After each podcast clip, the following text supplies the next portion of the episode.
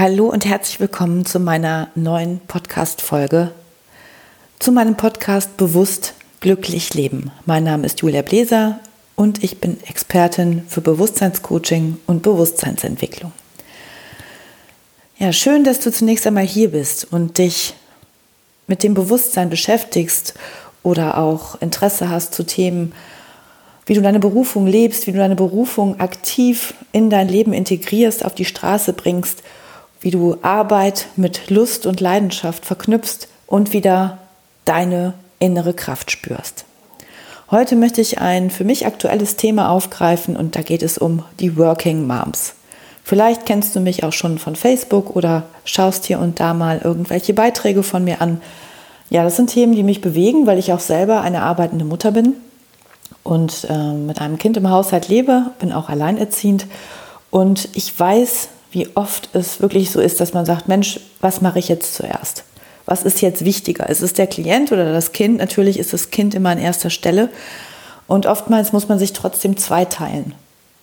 Denn wenn man sein Business nicht ganz so äh, voranbringt, wie es auch die Klienten erwarten und die Reaktionsgeschwindigkeit zum Beispiel bei E-Mails oder bei Rückrufen nicht der Fall ist, weil du vielleicht ein krankes Kind zu Hause hast und ähm, niemanden hast, der es gerade betreuen kann, dann steht man doch vor der Herausforderung, Entschuldigung, dass man ähm, ja, seine Prioritäten immer wieder anpassen muss. Und ich tue das auch. Ich habe das Glück, selbstständig zu sein. Oftmals geht es aber nicht, wenn man im Angestelltenverhältnis ist, weil man sich so oft nicht krank melden kann, weil sonst nämlich irgendwann der Chef sagt, Mensch, so geht das nicht weiter. Du hast so, so und so viele Fehlzeiten, weil du dein Kind so oft ähm, betreuen musst. Und da sitzen schon andere vielleicht in den Startlöchern, die mehr Arbeitszeit mitbringen können. Arbeitszeit gleich Leistungszeit. Warum ich das so ausführlich sage, ist natürlich, weil es eine Schwierigkeit ist für Unternehmen natürlich, immer auf die einzelnen Bedürfnisse einzugehen. Und auch das sehe ich.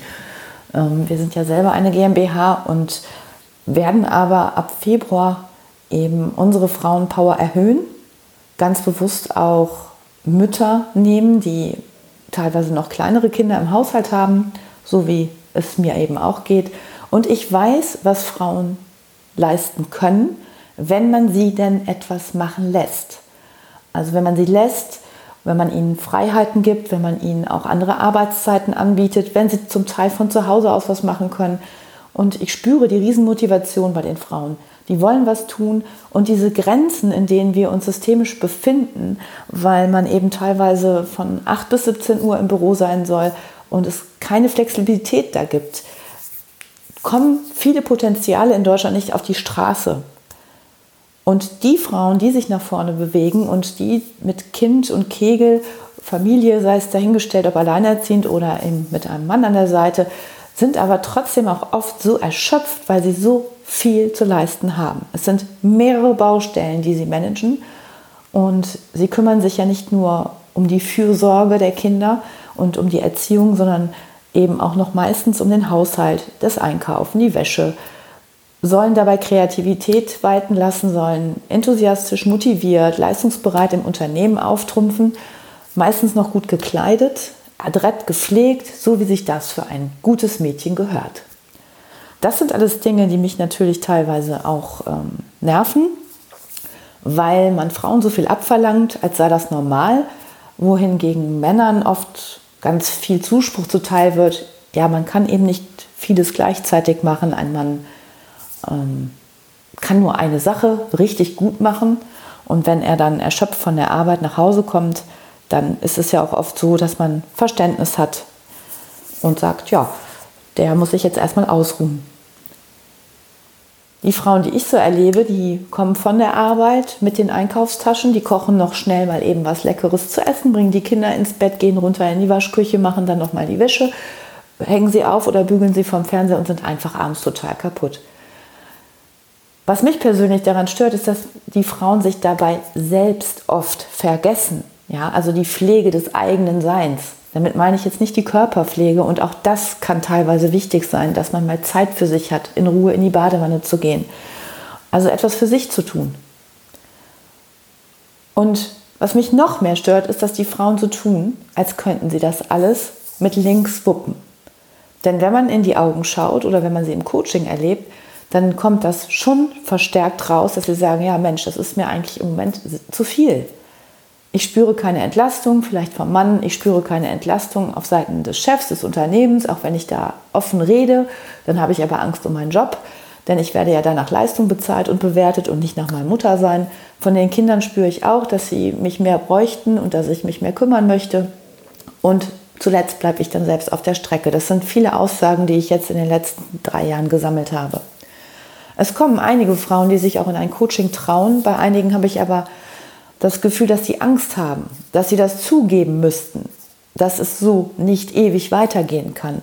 Denn in der Psychologie ist ja bekannt, was mit Dauerstress passiert. Und damit meine ich nicht den kurzfristigen Stress, den ein Projekt verlangt oder eine Prüfung. Da sind wir im positiven Stress. Aber der Distress, also dieses ewige Unterstromstehen, macht etwas physiologisch mit deinem Körper, denn es werden permanent Stresshormone ausgeschüttet und irgendwann ähm, ist das ein chronisches Stresshormon, Cortisol zum Beispiel. Und das tut deiner gesamten Physis auf Dauer nicht gut. Gleichzeitig ist dieser Leistungsdruck mental sehr schwierig immer zu verpacken, weil man in einer dauerhaften Anspannung lebt, also man ist immer agitiert und der Körper und auch der Geist und die Seele, die brauchen einfach auch mal eine Entspannung.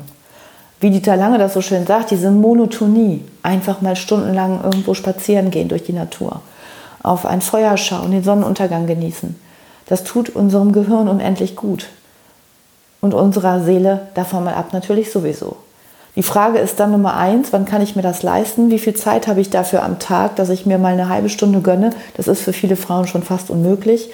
Ich kenne einige, die meditieren, auch mit meiner Plattform happily.me. Da stelle ich ja sehr, sehr viele Meditationen und Übungen ähm, in einem Abo-Bereich für wirklich kleines Geld zur Verfügung. Mein Wunsch war es da, ein Selbstcoaching-Portal aufzubauen, ähm, wo ich auch dazu anleiten möchte, immer mal ein paar Minuten am Tag oder mehrfach in der Woche für sich zu investieren, um Seele und Geist zu entspannen. Working Mom heißt, ich bin 50% oder 70% im Job und 30% bei der Familie. Oft ist die prozentuale Verteilung noch ganz anders. Denn wenn du heute irgendwas auf die Kette kriegen willst, das heißt auch ein ordentliches Gehalt verdienen möchtest, also ich meine jetzt keinen 450 Euro äh, Aushilfsjob, sondern du möchtest dir etwas aufbauen, du möchtest eine eigene Wohnung irgendwann haben und du möchtest was für die Altersvorsorge tun. Und vielleicht bist du sogar echt alleinerziehend und äh, musst noch den Kindergartenbeitrag bezahlen von deinem Geld, was du verdienst, dich versichern und so weiter und so fort und möchtest aber auch mal in Urlaub fahren, ja, dann geht das ja nur, indem du dir ein Business aufbaust, wo du entsprechend Gehalt hast und verdienst. Und der Mangel an Wertschätzung in diesem Bereich ist mir noch zu groß. Das heißt, die Frauen sind jetzt jahrelang die Leistungsträger gewesen, die haben sich um Familie, Job gekümmert, die haben was aufgebaut, die halten Familien zusammen, die kümmern sich um sämtliche Dinge gleichzeitig, werden meines Erachtens aber viel zu wenig dafür honoriert. Und mein Wunsch wäre es, dass man äh, sagt wirklich, ja, es ist an der Zeit, dass wir da mal hinschauen. Es ist an der Zeit, dass wir Frauen aufstehen, uns die Grenzen anschauen und die Grenzen auch setzen, die wir jetzt brauchen. Und zwar, wir können unsere Wünsche mal laut offenbaren und zwar auch in der Männerdomäne. Wir können uns mit Unternehmerinnen zusammentun. Wir können uns anspornen, Frauen gut zu bezahlen. Wenn ich selber Unternehmerin bin, wie ich es jetzt zum Beispiel bin, dann kann ich auch ganz bewusst ja, Mütter einstellen und entsprechend Gehälter ansetzen, weil ich weiß, dass die ganz viel können. Die jammern nicht, die machen einfach. Und wenn sie dann einen Tag ausfallen oder zwei, weil sie ihre kranken Kinder zu Hause pflegen, dann kann ich trotzdem bei denen anrufen und sie können von zu Hause aus die E-Mails beantworten oder Telefonate führen. Ich weiß, es geht nicht in jedem Job, aber in vielen Jobs wäre es möglich. Und ich möchte einfach dazu aufrufen, dass wir da hinschauen und sagen, okay, wie soll das weitergehen für die Gesellschaft, wenn wir Mütter, speziell Mütter, so ausbeuten, dass sie kaum noch einen Euro für sich überhaben für die Familie, Alleinerziehende so drangsalieren, dass sie ein paar hundert Euro Unterhalt bekommen, wenn überhaupt, alles selber stemmen sollen. Sie werden noch verpflichtet, dann die Kita-Beiträge zu bezahlen. Und dann sagt man ja, du kannst das Kindergeld ja für dich nutzen. Für was bitteschön. Ihr wisst alle, wie teuer Kinder sind und wenn man die anständig groß werden lassen möchte, dann braucht man dafür Zeit und auch ein bisschen Geld. So sieht es faktisch aus. Und wer sich das nicht vorstellen kann, der lebt vielleicht gerade nicht in dieser Realität. Und wie schwer das ist, auf den grünen Zweig zu kommen, das können all die Mütter spiegeln, die aber immer noch zu leise sind. Die sagen ja nichts mehr, weil die sowieso schon in der sozialen Ecke äh, ja, sich hingesetzt fühlen wo man sich nicht wohlfühlt und wo man auch nicht mehr aufmuckt und wo man einfach mal die Klappe hält und denkt, das wird schon über, irgendwann wird es vorbeigehen. Das wird es definitiv nicht, wenn keiner hier was sagt und auch keiner anfängt mit einer Unterstützung und mit dem Zeichen setzen, dass man sagt, es muss in eine andere Richtung gehen, dann geht das die nächsten Jahre so weiter. Was schade wäre, denn aus diesen Frauen kommen ganz oft tolle Kinder hervor und die brauchen starke Mütter, die brauchen starke Frauen. Und die Gesellschaft und die Unternehmen brauchen Weiblichkeit. Die brauchen die weibliche nährende Liebe. Wir hatten jetzt genug äh, von Machtkämpfen, kriegerischen Instrumenten und von höher, schneller, weiter, besser. Wir brauchen andere Skills, um in Zukunft bestehen zu können als Gesellschaft. Was in den letzten Jahren passiert ist, sehen wir ja, was dazu geführt hat. Wir haben eine verrohte Gesellschaft mit sehr, sehr wenig Respekt wechselseitig, mit wenig Menschlichkeit, wie ich finde, und das spitzt sich mehr und mehr von Jahr zu Jahr zu. Mein persönlicher Aufruf ist daher, schaut bitte hin, was habt ihr im Freundeskreis, welche Mütter habt ihr im Freundeskreis, wen könntet ihr befähigen, wem könntet ihr einen Job anbieten, wie könntet ihr euch vernetzen, welche Unternehmerin ist bereit, auch diese Mütter einzustellen und so wie wir es jetzt machen, ein Vorbild zu sein. Und daraus können dann noch weitere Arbeitsplätze entstehen. Und was du damit gleichzeitig tust, ist, dass du Familien unterstützt. Indem du diesen Müttern einen Arbeitsplatz gibst und einen Arbeitsraum, einen Gestaltungsraum, gibst du ihnen einen Sinn. Sinnhafte Mütter sind sinnvoll für Kinder. Ja, das wäre mein Leitwunsch und mein Leitsatz ist es, äh, für die nächsten zwei, drei Jahre mich da ganz aktiv für einzusetzen, auch im Businessbereich, dass man Frauen befähigt, dass ich hoffentlich Unternehmerinnen und Unternehmer finde, die sagen, ja, das lohnt sich, hier die Frauen mental zu unterstützen, denn mentale Gesundheit ist das A und O. Und sehr viele Frauen sagen nicht, dass es ihnen nicht gut geht, schlittern dann in die Burnout-Geschichte oder in eine Depression oder sind zum Teil wirklich stark medikamentenabhängig, was ja alles unter dem Deckmäntelchen gehalten wird. Schaut euch die Statistiken der Krankenkassen an, die ja zum Teil sogar noch durch die äh, schwarze Anzahl von Menschen, die noch unbekannt sind, weil sie nicht diagnostiziert sind, äh, noch getoppt werden.